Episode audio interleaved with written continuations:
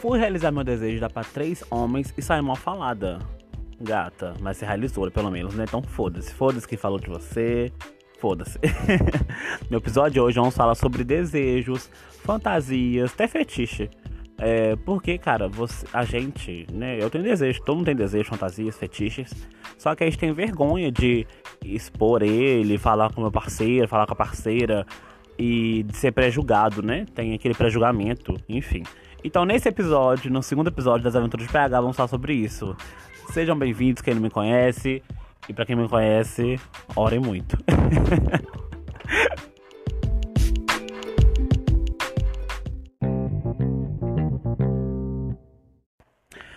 Gente, antes de tudo, antes de começar, eu quero falar uma frase que todo mundo fala. É até uma, é até uma frase clichê, mas serve, serve para tudo, serve pra, pra eternidade essa frase.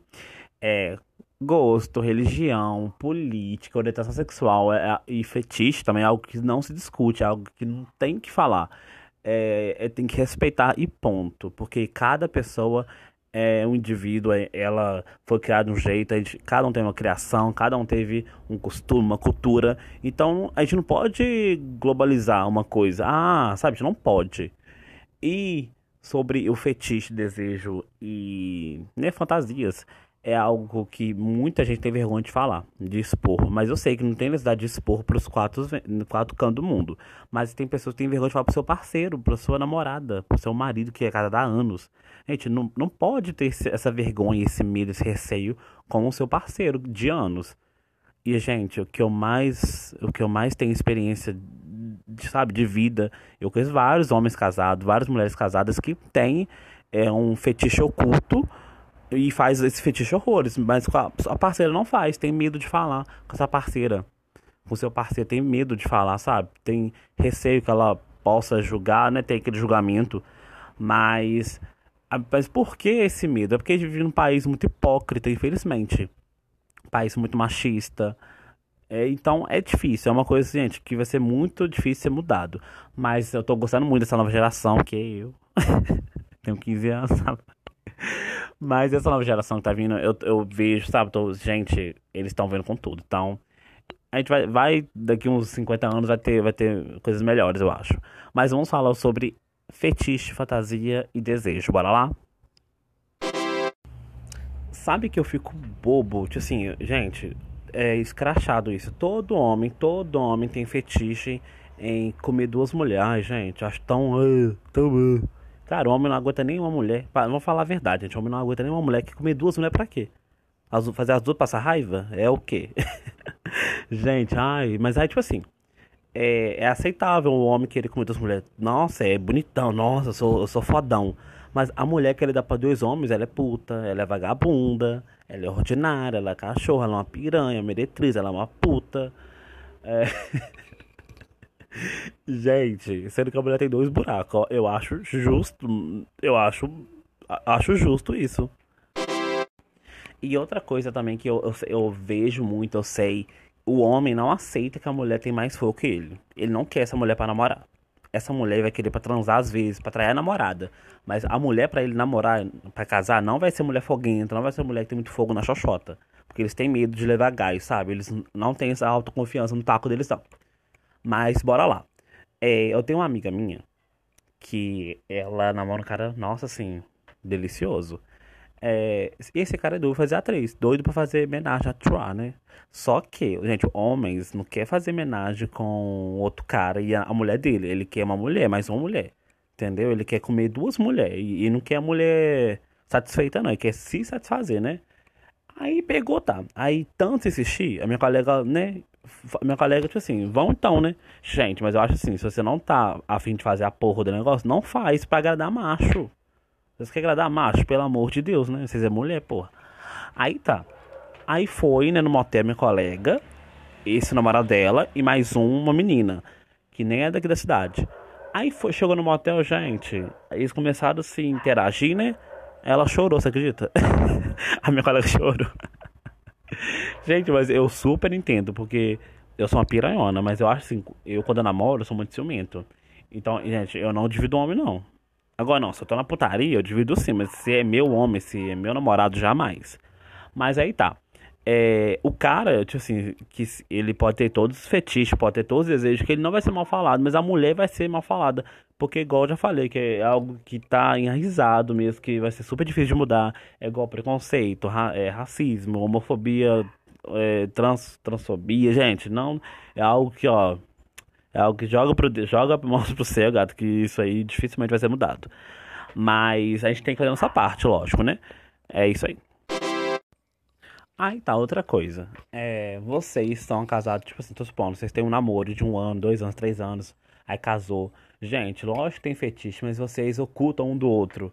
Cara, eu não, eu não vejo. Se vocês são casados, se vocês estão namorando, é porque você confia no outro. Vocês não estão namorando com uma pessoa que você não confia. Impossível vocês, vocês, vocês fazem isso.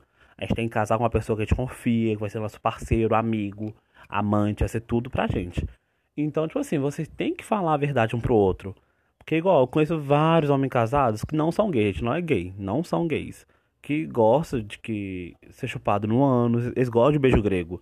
Gente, isso não faz ele, ele não faz ele gay, porque se ele tá com você, você mulher, então ele, ele é hétero, gente. O corpo é livre. Entendeu? Algo tipo assim, mulheres têm que entender isso, tá? Muitas mulheres. Porque muitas só acham que o cara gosta que chupa lá é viado, é gay. Não, gente, pelo amor de Deus. Se é você, tá com você, então ele é hétero. Agora, a partir do momento que ele tá com um homem, um homem tá fazendo isso nele, ele pode ser bi ou gay. Ok? Então o corpo é livre, entre quatro paredes rola tudo, tem que fazer de tudo, cara. Aí, tipo assim, o cara tem receio às vezes de falar com a mulher dele por achar que ele é um gay, enrustido. Aí por isso que ele vai na rua procurar o que não acha em casa, o que não pode achar em casa, que ele acha que a mulher vai achar isso. E a mulher também, chegou, olha, eu conheço várias mulheres que é gulosa, que quer experimentar pau diferente, quer dar pra dois, Sabe? Tem vários fetiches, só que ela tem medo de falar com o parceiro. Só que, igual eu vi um fetiche. eu vi um fetiche sobre o cara que gosta de peidar. Eu acho que ele gosta de peidar, sentir de peido, isso, isso mesmo.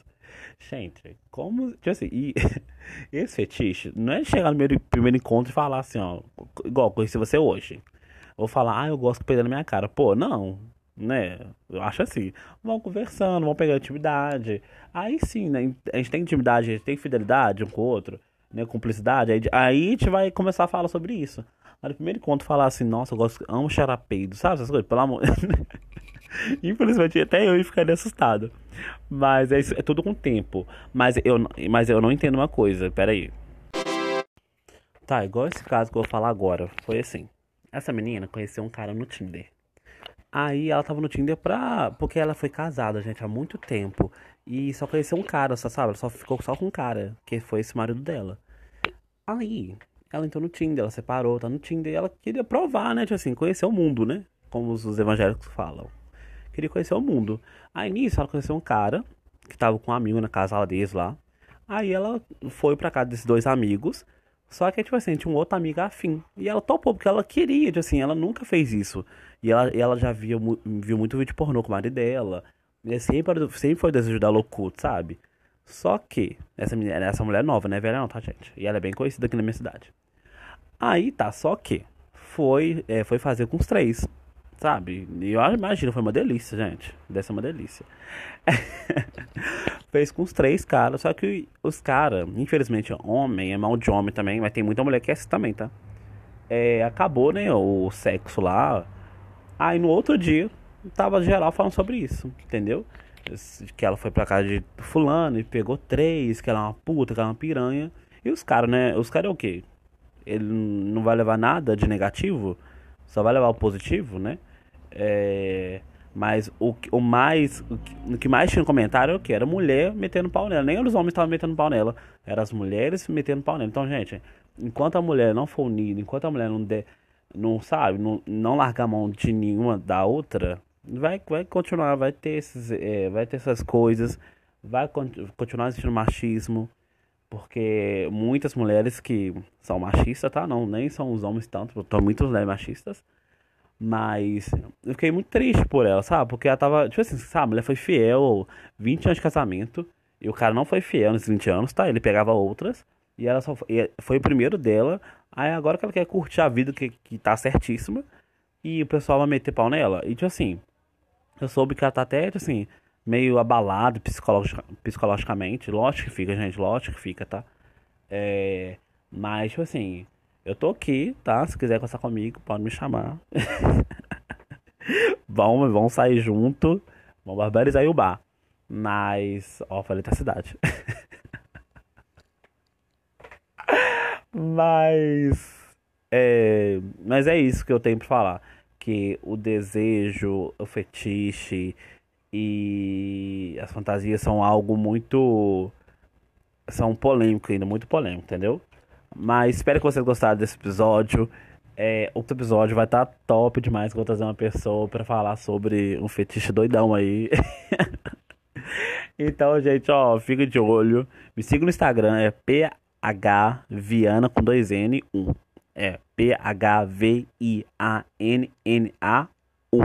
Me segue lá no Instagram, eu me segue no TikTok, eu posto muita besteira, tá bom? É nóis, boa tarde, bom dia, boa noite aí pra vocês. É nóis, é nóis.